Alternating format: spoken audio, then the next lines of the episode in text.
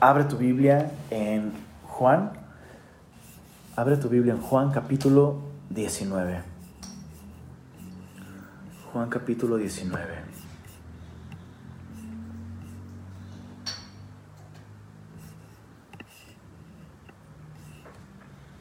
Muy bien.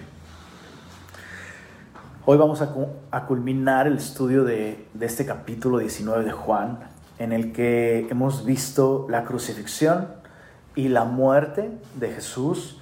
Y el día de hoy veremos eh, su sepultura, la sepultura de Jesús. Y es una escena eh, que, debemos mirar con atención, es importante, eh, me, llama mucho la atención que de hecho no solo los evangelistas incluyen detalles de, de la sepultura de Jesús, sino que el mismo apóstol Pablo en 1 de Corintios 15, Primera de Corintios 15, ahí puedes encontrar lo que es una declaración resumida de qué es el evangelio. Y es bien interesante considerar lo que Pablo dice ahí, 1 de Corintios 15. Dice en el verso 3, perdóname, en el verso 1 dice, además os declaro hermanos el evangelio que os he predicado el cual también creísteis, en el cual también perseveráis, por el cual asimismo, si retenéis la palabra que os he predicado, sois salvos. Entonces Pablo va a, continuar diciendo qué es ese evangelio que él les compartió. 1 Corintios 15:3 dice, porque primeramente os he enseñado lo que asimismo recibí, que Cristo murió por nuestros pecados. Esto es el primer elemento del evangelio. Cristo murió y no murió por azar del destino, no murió porque su plan le salió mal, no murió por la corrupción de Roma, no murió por la traición de Judas, no, murió por nuestros pecados, conforme a las escrituras. Y el verso 4 añade un detalle súper interesante, y que fue sepultado y que resucitó al tercer día conforme a las escrituras. Entonces, la, misma Biblia da detalles acerca de la sepultura de Jesús. Y cada profecía de Jesús que se cumplió en su sepultura también es de suma importancia. Así que eh, estamos en Juan capítulo 19. Jesús eh, ha sido clavado a la cruz. Jesús ha, ha padecido por varias horas allí. Finalmente recuerdas, dijo, tengo sed y en el, momento final gritó, consumado es, pagado por completo, y luego entregó su espíritu. Padre, en tus manos encomiendo mi espíritu e inclinó la cabeza. Juan está viendo esta escena. Juan finalmente está, o sea, está procesando esto. No puede creer, no puede creer que su precioso maestro ha muerto verso 31. Juan 19, verso 31. Entonces los discípulos, por cuanto era la preparación de la Pascua, a fin de que los cuerpos no quedasen en la cruz en el día de reposo, pues aquel día de reposo era de gran solemnidad, rogaron a Pilato que se le quebrasen las piernas y fuesen quitados de allí. Vinieron pues los soldados y quebraron las piernas al primero y asimismo al otro que había sido crucificado con él. Mas cuando llegaron a Jesús, como le vieron ya muerto, no le quebraron las piernas. Juan describe la manera en la que Jesús, ya muerto, sigue dando testimonio, o mejor dicho, la escritura sigue dando testimonio acerca de su identidad.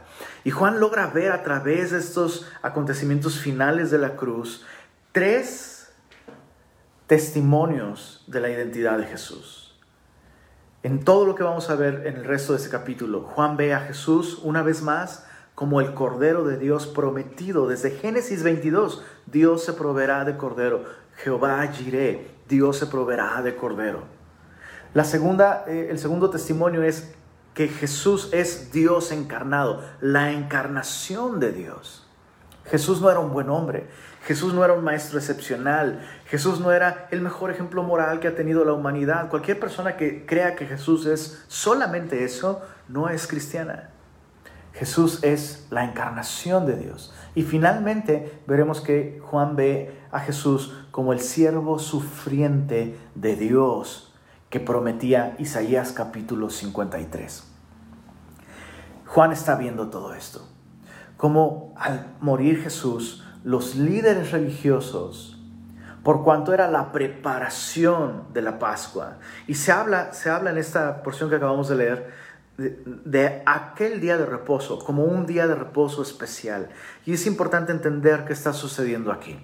La ley judía prohibía dejar el cuerpo, el cadáver de un criminal colgado en el madero.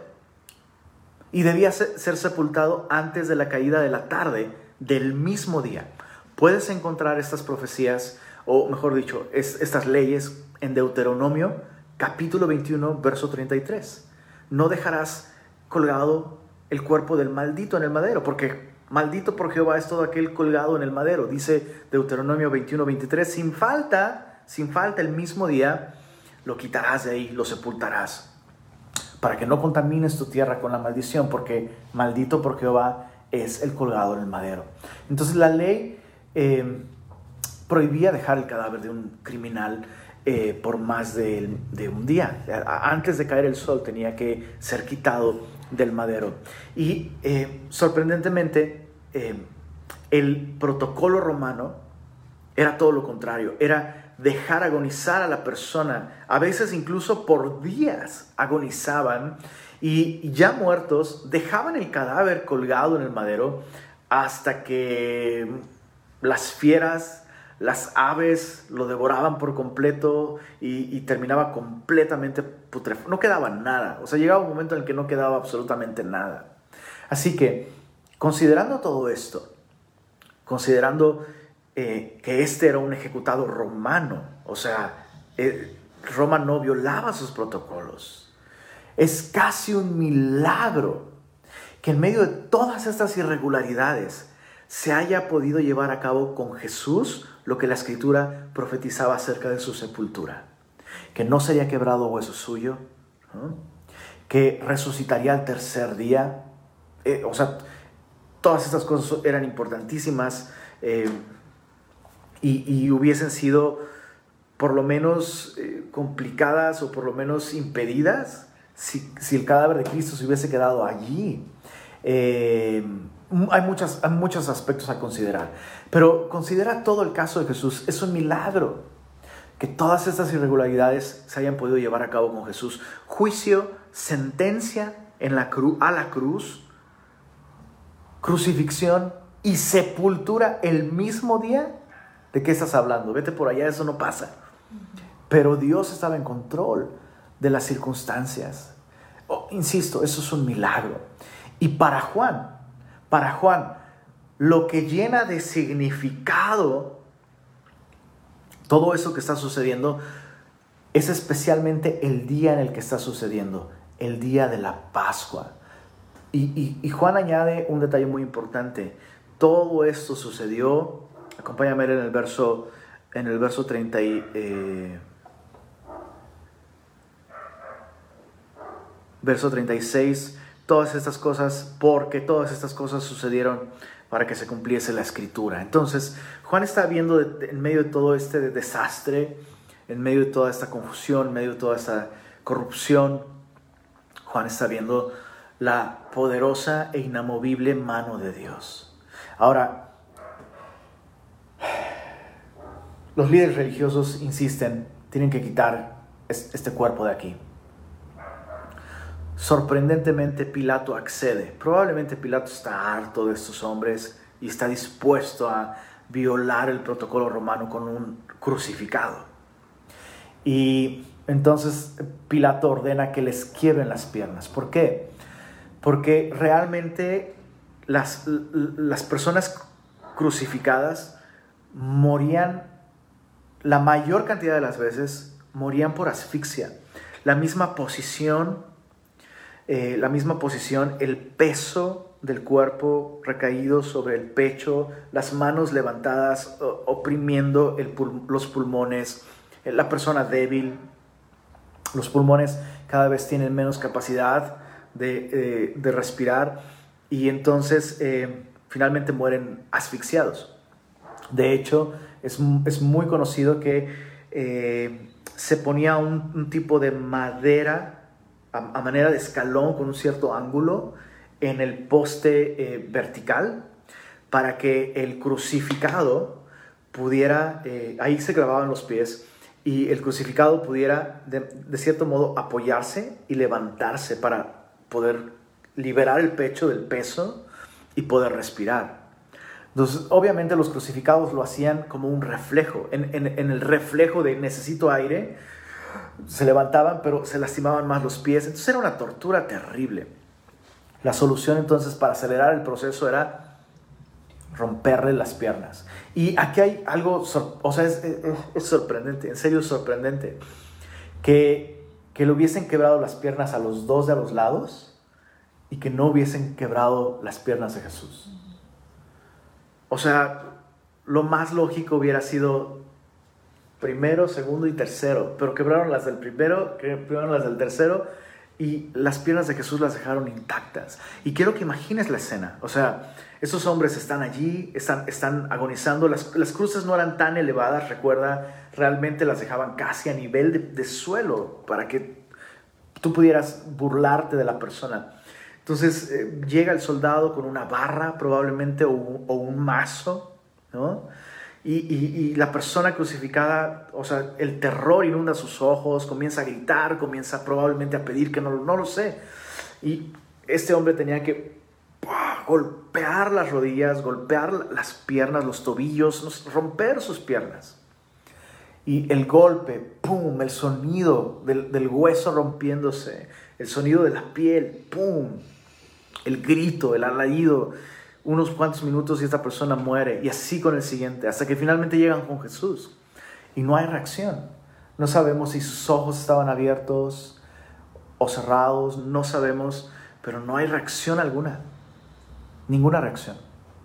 Así que dice el verso 33, cuando llegaron a Jesús, como le vieron ya muerto, no le quebraron las piernas, pero uno de los soldados le abrió el costado con una lanza y al instante salió sangre y agua. No sabemos si por profesionalismo asegurarse de que esa persona está muerta, ¿no? No sabemos si por crueldad simplemente, pero este soldado anónimo, sin saberlo, estaba ayudando, estaba contribuyendo a que una profecía muy importante sobre el Mesías se cumpliera. Ve a Jesús muerto, toma una lanza, eh, todos los hallazgos arqueológicos acerca del el armamento de los soldados romanos nos, dejan ver que las lanzas tenían como un, tamaño estándar y en su punto más ancho, en su punto más ancho, las lanzas serían del tamaño de una mano, de hecho.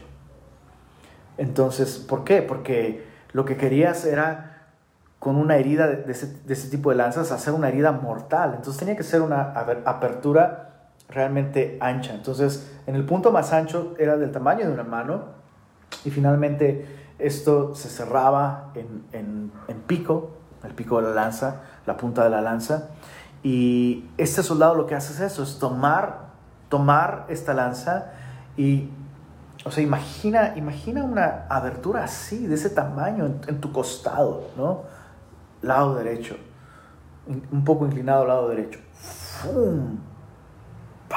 Saca la lanza, de inmediato sale, dice, eh, dice Juan, sale, salió sangre y agua. Y el que lo vio da testimonio y su testimonio es verdadero. Y él sabe que dice verdad para que vosotros también creáis, porque estas cosas sucedieron para que se cumpliese la escritura. Y Juan da dos profecías Número uno, no será quebrado hueso suyo. Y número dos, y también otra escritura dice, mirarán al que traspasaron. Todo es providencial. Todo lo que está sucediendo es providencial. Juan no ve coincidencias. Juan no ve eh, arbitrariedades. Juan ve un mensaje de Dios aún en estos detalles, siendo que Jesús ya está muerto. Dios sigue dando testimonio a Juan y Juan está allí para verlo. Y Juan queda muy impactado. Juan queda muy impactado por la muerte de su maestro, por todos esos detalles que están probablemente recordándole estas escrituras.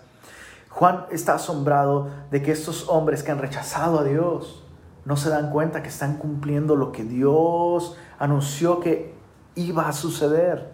Y, probablemente Juan está llenándose de fe y, y, lo que Juan está haciendo es, hey, todo esto yo lo vi y te estoy contando esto para que tú también creas, porque estas cosas no son simplemente, oh, qué asombroso. No, Dios dijo que eso sucedería con el Salvador del mundo, con el Mesías, con Jesús.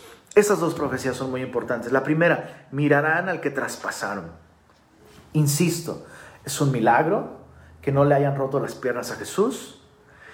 Y es un milagro que, habiendo atravesado el costado de Jesús con la lanza, no hayan roto uno solo de sus huesos. Es increíble, es increíble. En Zacarías capítulo 12, verso 1, no, perdóname, perdóname, estoy, estoy, estoy mal. Eh, en, perdóname, en Éxodo capítulo 12, verso 46, eh, es interesante que esta es una indicación sobre cómo comer la Pascua. Es un mandamiento a los israelitas. Éxodo 12, 46 lo comeréis apresuradamente, es la Pascua de Jehová, y no quebraréis hueso suyo. Es la indicación de Dios a los israelitas sobre cómo comer el cordero pascual. No debían de romper uno solo de sus huesos. Interesante. Lo, lo que sorprende es que Juan vea ese mandamiento de este, de este ritual de la Pascua como una profecía. Eso es muy interesante que Juan vio este mandamiento de Éxodo 12:46 como una profecía. ¿Por qué Juan vio eso como una profecía? Muy probablemente por lo que David, el rey David, escribió en Salmos 34, verso 20. Salmos 34, verso 20. Escucha, esto es, eso es increíble. Salmos 34, verso Voy a leer desde el verso 19. Salmos 34, 19 y 20. Dice así. Muchas son las aflicciones del justo, pero de todas ellas le librará Jehová. Pregunta, ¿cuántos justos hay en la tierra? No hay ni aún uno. Entonces esta profecía que está David escribiendo en el Salmo 34 es una profecía mesiánica. Muchas son las aflicciones del justo, pero de todas ellas le librará Jehová. Y eso es interesante. ¿Por qué? Porque el autor de la carta a los hebreos dice acerca de Jesús que Jesús en los días de su carne ofreció ruegos y súplicas y con gran llanto a aquel que podía librarle. Y fue oído, dice Hebreos, y fue oído a causa de su temor reverente. Y, y la pregunta es, si Jesús clamó a aquel que podía librarle, ¿cómo dice Hebreos que Dios le libró y que fue oído? Si eventualmente él murió, ¿no es así? ¿Y cómo dice aquí Salmos 34 que el justo, aquel perfecto sin pecado, sufriría muchas aflicciones, pero de todas ellas le libraría Jehová? Bueno, la respuesta es porque Dios no le libraría, no le, no le libraría para no sufrir la aflicción, sino para vencer, vencer a pesar de la aflicción. La manera en la que Dios libraría a Jesús es levantándolo de entre los muertos al tercer día. Pero no me quiero adelantar mucho, eso lo vamos a ver la próxima semana. Pero aquí está esta profecía. Y el verso 20, Salmos 34, 20 dice, Él guarda todos sus huesos, ni uno de ellos será quebrantado. Entonces, gracias al Salmo 34, Juan el discípulo ve Éxodo 12:46 como una profecía que se aplicaría al Mesías. Entonces, Juan está viendo a Jesús ahí. Y Juan lo que está viendo, al, al ver que no quebraron sus huesos, Juan está viendo al Cordero de Dios. El Cordero que Dios prometió enviar. El Cordero que quita el pecado del mundo. Pero además, Juan ve otra cosa muy importante. No quebraron sus piernas, pero traspasaron su costado. Y en Zacarías, Esto está en el Antiguo Testamento. Eh, es, casi el último de los libros del Antiguo Testamento. El último libro es Malaquías. El anterior es... Eh, perdón, el último libro, sí, es Malaquías. El anterior es Zacarías. Capítulo 12. Zacarías capítulo 12. Es importante leer esta, esta profecía. Es una profecía donde Dios, Dios, Jehová, habla de la restauración y el rescate final y definitivo de la nación de Israel.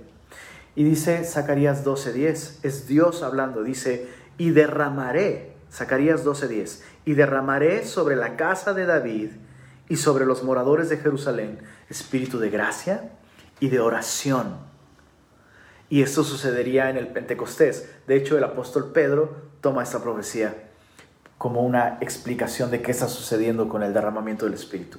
Pero luego dice, y mirarán a mí. ¿Quién está hablando aquí? Dios está hablando aquí. Y mirarán a mí, a quien traspasaron, y llorarán como se llora por unigénito, afligiéndose por él como quien se aflige por el primogénito. Entonces, ¿qué es lo que está viendo Juan? Está viendo al Cordero que Dios prometió no fue quebrado hueso suyo, pero está viendo algo más. Está viendo al, Dios encarnado. No solo es el Cordero de Dios, Él es la encarnación de Dios. Dios mismo siendo traspasado por su creación. No existe, no existe suficiente poesía, no existe suficiente intelecto, no existe suficiente inteligencia, no, existe no existen suficientes lenguajes para hacerle justicia a lo que sucedió en ese momento en el que Cristo entregó su vida por nosotros. Juan, al, al ver algo tan, al ver una desgracia tan grande, al ver algo tan humano, ¿no? un hombre muerto, injustamente avergonzado, torturado. Juan sucumbe en medio de todo esto ante la realidad de lo que estaba realmente sucediendo ante sus propios ojos. Dios mismo había entregado su vida por su creación. Mirarán a mí a quien traspasaron. Dios mismo, Dios mismo vino, Dios mismo vivió entre nosotros, Dios mismo vivió por nosotros, Dios mismo sufrió por nosotros, Dios, el creador de la vida, aquel que es la vida misma, estaba sufriendo la muerte, había sufrido la muerte, había probado la muerte por nosotros. Y Juan ve esas dos cosas salir de, su costado, vio salir sangre y agua. Y muchos intentan como super espiritualizar lo que Juan vio y lo que Juan eh, describe de sangre y agua. Algunos sugieren que, que, probablemente Juan está interpretando lo que está viendo como de un modo médico, ¿no? se, sabe, se sabe que cerca del corazón, muy muy cerca del corazón, está un pequeño saco, pericardio me parece que se llama, que eh, en ciertas condiciones del corazón, cuando el corazón se rompe, entonces el pericardio se llena, se llena de la sangre que estaba ahí y se hace un tipo de mezcla que no se, que no se mezcla, por la cuestión de los aceites en el agua y todas estas cosas. Y entonces eh, explicaría de alguna manera sería como una autopsia, ¿no? ¿Cuál fue la razón por la que Cristo realmente murió? Porque su corazón se le rompió, literalmente. Y puede, puede, puede que eso sea, pero, pero recordemos que Juan no está ahí como médico, Juan está ahí como un discípulo. Y Juan ha hablado en otras ocasiones, a lo largo de su evangelio, él habla acerca de la sangre y del agua. Y Juan, como un judío, Juan tenía una teología muy específica acerca de la sangre y del agua. Levítico capítulo 17, verso 11 nos dice, Levítico 17, 11 nos dice que la, la vida de la carne en la sangre está. Porque la sangre es la vida de la carne. Y claro, nosotros sin sangre pues no vivimos, punto. La sangre es lo que eh, está irrigando, literalmente, está irrigando de vida biológica a todo el cuerpo, ¿no? La sangre lleva los nutrientes, la sangre lleva el oxígeno. Levítico 17:11, la, la vida de la carne está en la sangre, así funciona. Entonces lo que Juan está viendo en primer lugar, escucha esto, en primer, primer lugar, y eso es muy importante, Juan está asegurando algo con esto. Juan está asegurando que Jesús realmente murió, con lo cual está refutando a los gnósticos. Los gnósticos eh, eh, eran un grupo de personas que decían que Cristo no murió porque Cristo no tenía un cuerpo físico. Y Juan está diciendo, hey, yo estuve ahí. Y yo vi cuando su costado fue atravesado. Y yo vi salir sangre. La reconozco, me ha salido varias veces sangre por la nariz. Me he cortado, me ha salido sangre. Yo sé, o sea, eso es, es nuestra vida. Yo vi brotar esa sangre. Él era verdaderamente humano. Tenía verdaderamente un cuerpo. Verdaderamente murió. Pero aún hay, algo más importante. Eh, en, en, Juan capítulo 1, verso 12.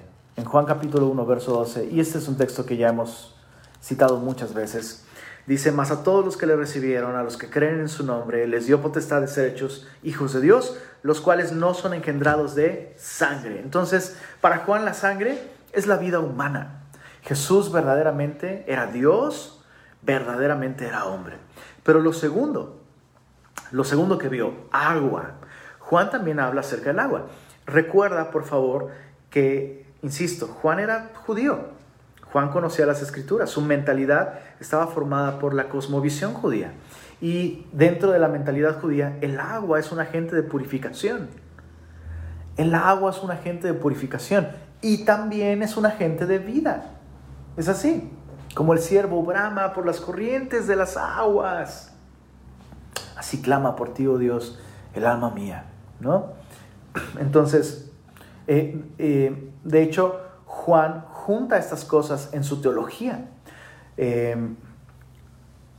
Juan registra discursos de Jesús en los que Jesús se presentó como el agua de vida, ¿no? Y en Juan capítulo 7, acompáñame rápidamente ahí por favor, Juan capítulo 7, versos 37 al 39, en el último y gran día de la fiesta, Jesús se puso de pie y alzó la voz diciendo, si alguno tiene sed, venga a mí y beba. Y por favor pon atención a esto. Juan 7:38. El que cree en mí, palabras de Jesús todavía, el que cree en mí, como dice la escritura, de su interior correrán ríos de agua viva. Entonces limpieza y vida. Esto dijo del Espíritu que habían de recibir los que creyesen en Él. Entonces, ¿qué es lo que está viendo Juan? Juan está impactado simplemente por la escena, pero Juan está viendo algo importante. Sangre, y agua. Jesús entregó toda su vida, físicamente hablando, y Jesús entregó toda su vida espiritualmente hablando. La vida física de Jesús, la vida espiritual de Jesús nos fue dada como un regalo. Su vida física nos fue dada para pagar nuestros pecados, pero escucha esto, su vida espiritual nos fue dada para que recibamos vida eterna. La vida espiritual que fluye de dentro del creyente tiene su fuente en la vida misma de Jesús, en el corazón mismo de Jesús. Entonces lo que Juan vio ahí es el regalo que Dios nos estaba dando en Jesús. Él es la fuente de vida. Bueno, dice el verso 38. Después de todo esto, José de Arimatea, que era discípulo de Jesús, pero secretamente por miedo de los judíos, rogó a Pilato que le permitiese llevarse el cuerpo de Jesús. Y Pilato, otro milagro, se, se lo concedió. Entonces vino y se llevó el cuerpo de Jesús. También Nicodemo, el que antes había visitado a Jesús de noche, vino trayendo un compuesto de mirra y de aloes, como 100 libras, esto es alrededor de 34 y 35 kilos. Tomaron pues el cuerpo de Jesús y lo envolvieron en lienzos con especias aromáticas, Esto es importante, dice, según es costumbre sepultar entre los judíos. Y en el lugar donde había sido crucificado había un huerto, y en el huerto un sepulcro nuevo, en el cual aún no había sido puesto ninguno. Allí, pues, por causa de la preparación de la Pascua de los judíos y porque el sepulcro estaba cerca, pusieron a Jesús. Juan describe la ayuda de estos dos hombres que aparecen para auxiliar a María con el entierro y la sepultura de su hijo. El, el, el, día de reposo de la Pascua estaba a punto de comenzar. No tenían mucho tiempo. Necesitaban toda la ayuda que fuera posible. Y aparecen José de Arimatea y Nicodemo. Y son personajes muy, muy importantes. Em, solemos verlos como con desaprobación, como, ah, pobrecitos, estos cuates, estaban re. Porque sí conocían a Jesús, llamaban a Jesús, pero no se comprometían y eran de la secreta, ¿no? Decimos. Pero escucha esto. Eso es muy, muy interesante. Juan nos está mostrando el gran contraste entre estos dos discípulos y los doce apóstoles. Los apóstoles habían caminado con Jesús públicamente durante su vida. Y habían jurado, horas antes, habían jurado ir con él a la mismísima muerte, pero le abandonaron. Y estos dos discípulos habían sido tímidos y temerosos antes, pero ahora en su muerte valientemente se identificaron con Jesús, poniendo en riesgo su reputación e incluso su propia vida. Leon Morris, un comentarista bíblico, dice lo siguiente, los discípulos que habían seguido a Jesús de una forma abierta, llegado el momento de su muerte, le abandonaron. Sin embargo, la reacción de aquellos que le habían seguido en secreto es completamente contraria. Ahora que ya no tenían nada que ganar, salen a la luz. Qué impresionante. Me, encantó este, esta última reflexión. Ahora que no tenían nada que ganar. O sea, pareciera que los otros discípulos, ah, pues si me garantiza más pescas milagrosas, pues órale pues mientras él sane a mi suegra, mientras calme las tormentas, mientras, sí, hasta la muerte, Señor. ¿No? Pero en cierto sentido,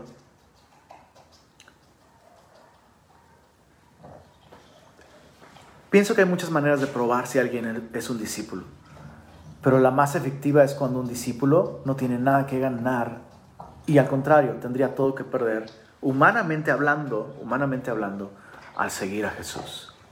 Y la aplicación que yo tengo, que yo, encuentro con esto es que no es la vida de Jesús y su enseñanza o su ejemplo moral lo que nos hace discípulos, sino creer en la razón de su muerte y los beneficios de su muerte, la razón por la que Él vino y murió. Yo puedo admirar la persona de Jesús, puedo admirar sus ideales y sus valores, y, pero si yo no creo que Él es Dios hecho carne, que murió para, para salvarme de mi pecado y darme vida eterna, no me puedo llamar cristiano. Punto. Y estos, estos dos discípulos, hay mucho que decir al respecto, pero vamos a dejarlo así. ambos están poniendo, ambos están siendo generosos. Uno está, José de Arimatea está siendo generoso al poner su tumba, la tumba era suya. Está siendo generoso en su valor y al identificarse abiertamente con Jesús, siendo miembro del Sanedrín, importantísimo. O sea, por donde lo vieras, era peligroso su posición ante Roma al pedir el cuerpo de un crucificado y era peligroso ante su nación al haber pedido el cuerpo de Jesús a quienes todos odiaban. No tiene nada que ganar ya, no tiene nada que perder tampoco, su vida le pertenece a Cristo. Y Nicodemo, bueno, Nicodemo llevó estas, eh, este compuesto de mirras y, y aloes, que esto no era, esto no era no era, no era raro. Lo raro es la cantidad de especias que trajo. Estas cantidades solo eran normales para la realeza. Y muy probablemente eh, Nicodemo tiene en mente esta conversación donde Jesús le enseñó acerca del reino de Dios y es su manera de decir, verdaderamente Él era el rey, Él es el rey del reino de Dios. Entonces, Juan dejó muchos simbolismos más alrededor de todo esto. Juan describe un huerto, ¿no? Y el costado abierto de Jesús son referencias al Génesis, son referencias al Génesis, sin lugar a dudas. El huerto en el que eh, Adán estaba vivo y terminó muerto, fue sustituido por este huerto en donde el Mesías fue colocado muerto y salió de ahí vivo, vencedor, victorioso. Eh, Isaías capítulo 53, verso 9, terminamos con esto. Isaías 53, verso 9, eh, el hecho de que hayan puesto a Jesús en este sepulcro, que le pertenecía a alguien rico, e, es el cumplimiento de una profecía más. Isaías 53, versículo 9, dice así, con todo eso, perdón, y se dispuso con los impíos su sepultura mas con los ricos fue en su muerte, aunque nunca hizo maldad, ni nunca se halló engaño en sus labios, en su boca. Y Juan presenta esto para nosotros. O sea, Juan no desea que terminemos de leer, Juan no desea que terminemos de leer el relato de la sepultura de Jesús sin esperanza. Porque él no es una víctima, ese no es el final de la historia, es el cumplimiento de profecías que anuncian la muerte, la sepultura, pero también Juan lo que está haciendo es decir, hey, viene algo más, viene la resurrección. Así que podemos descansar, Él es el Cordero de Dios, Él es el Dios encarnado, Él es verdaderamente el siervo sufriente de Dios, que regresando a Isaías 53, observa esto, después de hablar de la sepultura, ¿no? Dice, con los ricos fue en su muerte, aunque nunca se hizo maldad ni hubo engaño en su boca. Isaías 53, 10. Con todo eso Jehová quiso quebrantarlo, sujetándole a padecimiento. Cuando haya pues puesto su vida en expiación por el pecado, verá linaje, vivirá por largos días. Una manera muy poética de hablar de la eternidad y la voluntad de Jehová será en su mano prosperada verá el fruto de la aflicción de su alma y quedará satisfecho. Por su conocimiento justificará mi siervo justo a muchos y llevará las iniquidades de ellos.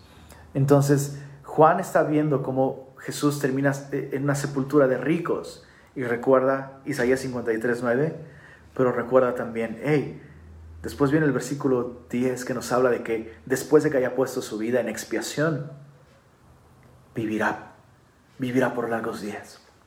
La resurrección. Señor, muchas gracias por haber entregado tu vida por nosotros. Lo entregaste todo, Señor. Entregaste tu vida entera, espiritualmente. Nos regalaste tu justicia, tu posición ante Dios, tus beneficios, Señor. Físicamente, Señor. Cada segundo de tu vida la razón de cada momento de tu vida, Señor. Fue morir en esa cruz para salvarnos, Señor.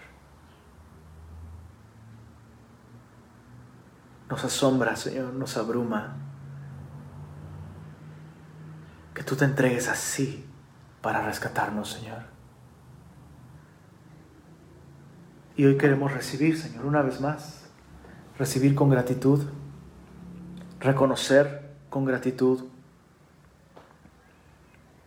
el que tú te hayas entregado por nosotros, Señor, y que tu cuerpo haya sido partido. Gracias por derramar tu sangre, Señor, por entregar hasta la última gota por nosotros, Señor.